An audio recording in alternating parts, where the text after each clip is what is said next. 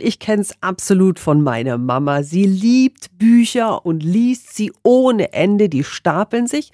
Und wenn sie einmal gelesen sind, ne, dann kannst du vielleicht mit Glück sie noch weiter verschenken. Warum nicht was richtig Gutes damit tun? Die Bücher spenden für einen guten Zweck. Und es geht am kommenden Wochenende in Heroldsberg.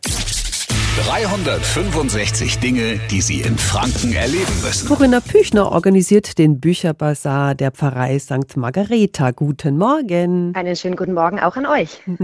Wenn ich also jetzt Bücher für euch habe, was mache ich dann? Das ist ganz einfach. Du kommst am Samstag, den 18. November zwischen 10 und 16 Uhr in den Bürgersaal in Heroldsberg, gibst uns die Bücher ab. Wir nehmen alle Bücher, die noch gut erhalten sind.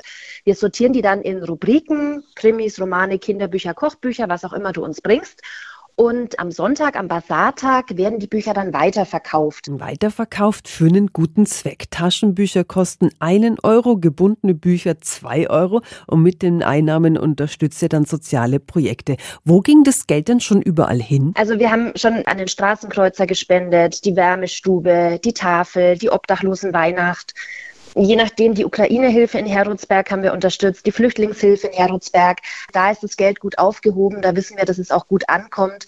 Und dann machen wir da eine Spende hin und es kommt immer genug rein, um wirklich einige Organisationen zu unterstützen. Das ist echt eine tolle Sache. Also am nächsten Wochenende ist Bücherbazar im Bürgersaal in Heroldsberg. Die übrig gebliebenen Bücher werden zu Spendenkisten für zum Beispiel das Rote Kreuz und Gebrauchtwarenhöfe und auch Lehrerinnen und Lehrer können gegen Ende vorbeikommen und Exemplare für die Schulbücherei mitnehmen. Die Infos sind wieder für Sie nochmal auf radiof.de.